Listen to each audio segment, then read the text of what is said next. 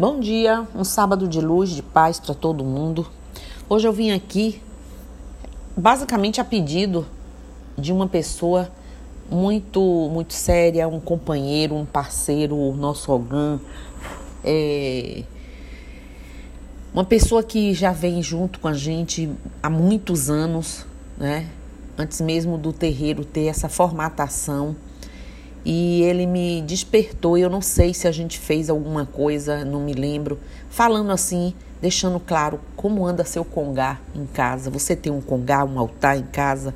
Eu sei que a gente já falou de algumas coisas, mas eu vou repetir aqui porque, assim como ele, outras pessoas também podem ter algumas dúvidas e ele achou interessante pelas pelos questionamentos das nossas aulas às quintas-feiras, voltadas para os médios da corrente e os iniciados. Então, vamos lá. Mais importante até do que ensinar a fazer um altar, um congá, é explicar o fundamento que possui o altar e como ele funciona. Materialmente, quando olhamos um altar, Vemos uma única mesa reta ou de degraus ou prateleiras é, com, com vários elementos, é, com velas acesas, pedras, ervas, estátuas, né? As imagens, ferramentas de trabalho ritualísticos, religiosos e magísticos, etc.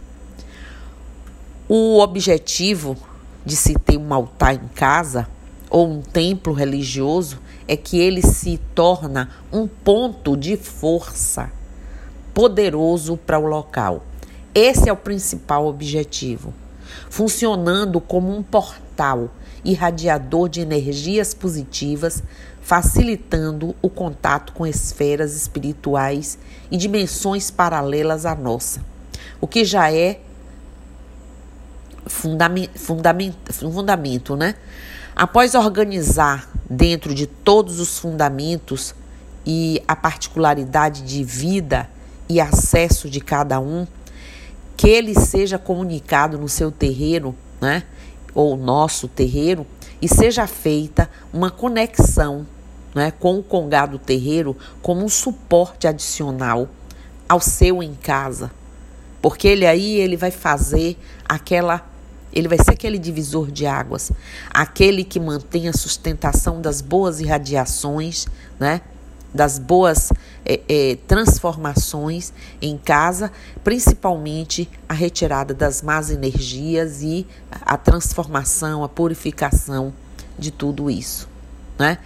Então, a organização do congá ou santuário é algo muito pessoal e particular e deve ser adaptada ao gosto pessoal de cada médium e suas necessidades, respeitando, é claro, alguns fundamentos que não podem ser negligenciados. Né? Utilize sempre elementos adequados de acordo com a nossa fé. Algumas pessoas não utilizam imagens, não é?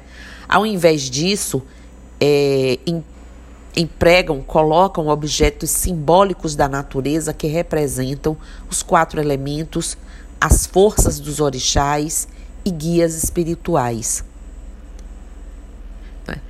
Ao montar um congá, um altar em casa, deve-se ter critérios e saber pelo menos um pouco como misturar os elementos, os elementos da natureza: o fogo, a terra, o ar e a água.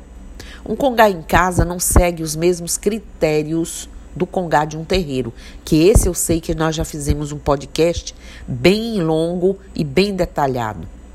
Se for colocar todos os orixás, né? Não pegue todas as sete linhas e misture-os no mesmo espaço. Terá que fazer a organização priorizando seus orixás e depois os demais com os seus elementos e para tal terá que dispor de mais espaço. Oxalá lá em cima, e aí vem os seus três orixás, perdão, e aí vem a distribuição sempre à direita quem é de direita, esquerda quem é de esquerda. Não é? Uma boa dica é conter a imagem de Oxalá no centro, sempre, e a de seus orixás à direita, né? Espaçando da, das linhas né, da direita e na esquerda o mistério e os demais que compõem a esquerda. Nada mais. Se quiser, pode adquirir somente a imagem de Oxalá e de seu orixá de cabeça ou de frente, e os demais serem representados pelas pedras ou guias correspondente, que já é o suficiente. A dúvida, né? Na dúvida de qualquer coisa, discuta comigo, com seu sacerdote. Informe seu espaço e disponibilidade e terá um congá adequado e sem exageros. Que o importante é que ele seja adequado, dentro mesmo da sua realidade. Para consagrar imagens e elementos, você traz no terreiro antes de colocá-las no congá, porque senão vão ser estátuas e vão ser objetos sem ativação que uma consagração traz e propicia, né? Imagens e elementos devem ser limpos pelo menos a cada 15 dias com água de rosas brancas, no caso de Oxalá, deve ser mantida acesa uma vela branca né, e com um copo de água. Após as suas orações, você deve consumir essa água e depois substituí-la.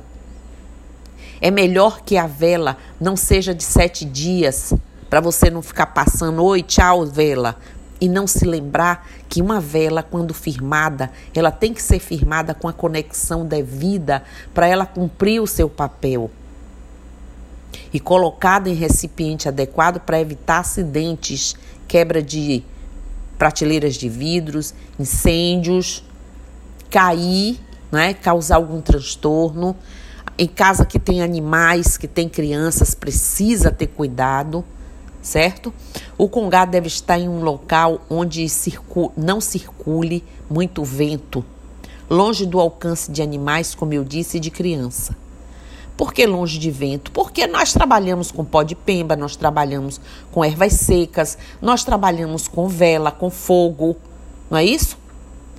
E precisamos manter aquela energia ali, né? Parada, aquela energia irradiante, sem aquele excesso de vento. Se não houver um local mais adequado, pode ser feito no seu quarto lembrando-se de que a espiritualidade saberá sempre preservar nossa intimidade e escolhas, né? Então, se você tem uma vida normal, você é uma pessoa que tem parceiro, que tem né, o seu relacionamento dentro do seu quarto, o seu congá, ele não vai ser maculado por isso. Agora, se você é uma pessoa que não tem respeito por sua vida, por por que você teria um congá? Muito menos dentro do quarto, né? Em verdade, orixás, arquétipos de direita e esquerda, linha do Oriente, todos, enfim, devem ficar com seus pares e separados dos demais. Não, é? não misturar, não fazer uma grande mistura, porque até na hora de você fixar seu olhar, fixar a demanda de sua firmeza ali naquele momento, colocar um, um, uma oferenda, alguma coisa, já está tudo, cada um no seu lugar. Podem ser prateleiras separadas ou mesmo móvel ou bancada, com separação dos tipos de irradiações. Se quiser colocar uma rosa branca às sextas-feiras, retira, deve retirar ao secar colocando em um jardim. Se você coloca um cafezinho para os um, um, um, um, um pouco de fumo, um pires de mel para a linha das crianças, lembre-se que dia seguinte deve se retirar para evitar formação de putrefação e possibilidades de irradiações estranhas à finalidade que um congá tem.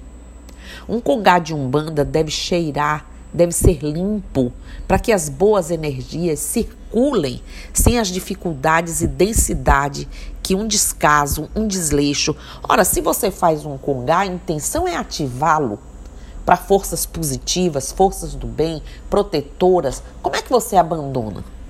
Não pode, né? Bom, mesa. Pegue a que mais lhe agrade, né? Uma mesa, se você tem, pode ser reta, redonda, ou degraus, ou até mesmo um móvel qualquer, como eu já disse, que tenha em casa. E o principal, evite lugar que bata muito vento. Repetindo. Se você puder botar uma toalha, ela serve para manter a pureza onde tudo se encontra daquele sagrado.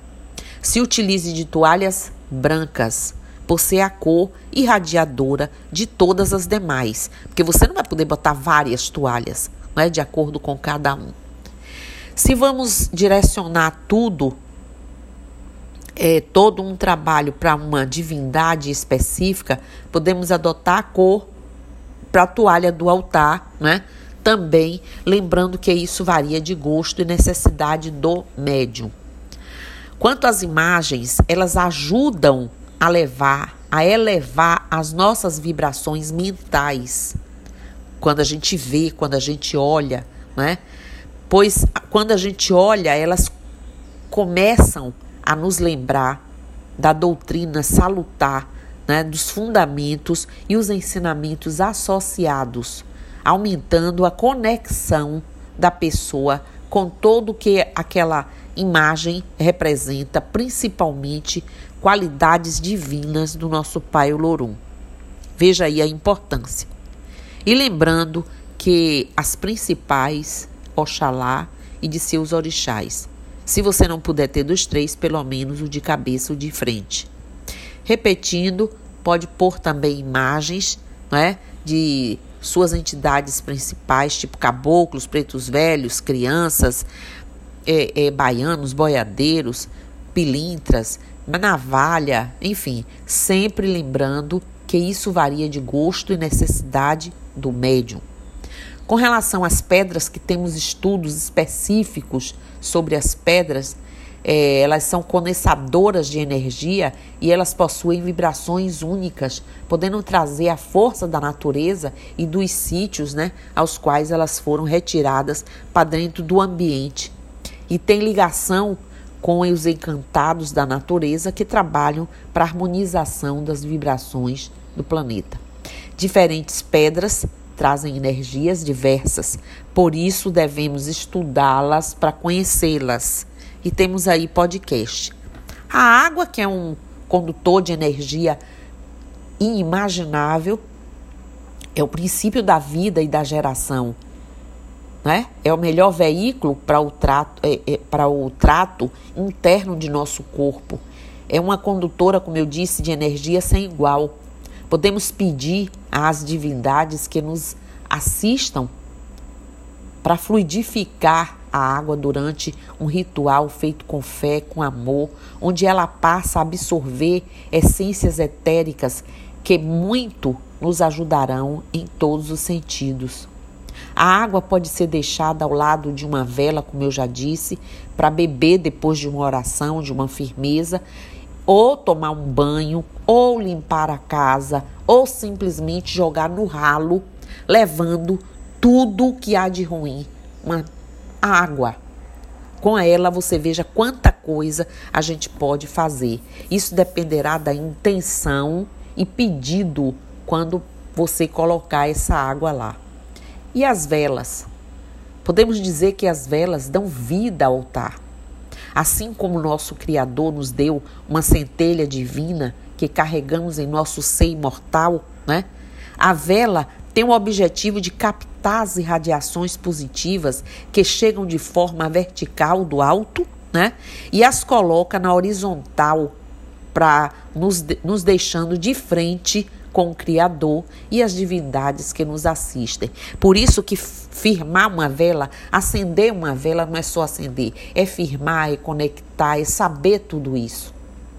As velas colocadas ou firmadas com amor e fé estabelecem um elo de ligação maior e abrem o acesso à dimensão divina habitada por entidades, assim como a vela do guardião fortalece a influência benéfica que o mesmo vai exercer sobre nós.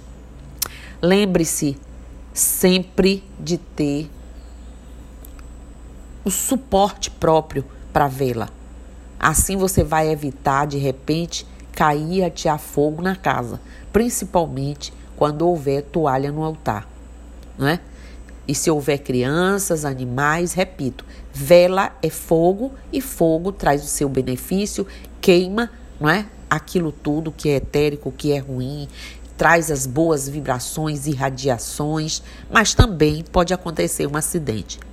Flores e ervas, elas trazem as essências balsâmicas e curadoras que agem tornando o ambiente muito mais leve, né? E benefício, né? E benéfico e fazem a ligação com o espírito coletivo ao qual fazem parte.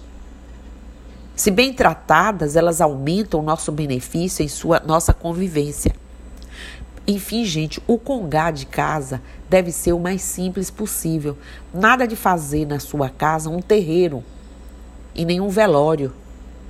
Um velário, aliás, né? Acender, tacar fogo. Vai fazendo por vez ou cuidado, né? Cuidado com sugestões em desacordo com o que preconiza a Umbanda. Lembre-se que você é um bandista se você quer botar Exu lá de fora e uma série de coisas, pense direito se essa orientação é nossa ou é de outras religiões. Lembre-se incessantemente de que o maior santuário de um ser humano é o seu coração e as boas e verdadeiras conexões que fazemos e como anda e como anda a nossa conexão. E como é que anda a sua? Então, se eu me esqueci de alguma coisa, isso aqui foi um registro, mas eu estou à disposição, né, para passar para vocês o que for necessário, individualmente, pessoalmente. Mas eu quero dizer para vocês que o básico, mesmo de um altar em casa, de um congá, é esse. E eu espero, sinceramente, que vocês se lembrem sempre da importância grande que é a conexão.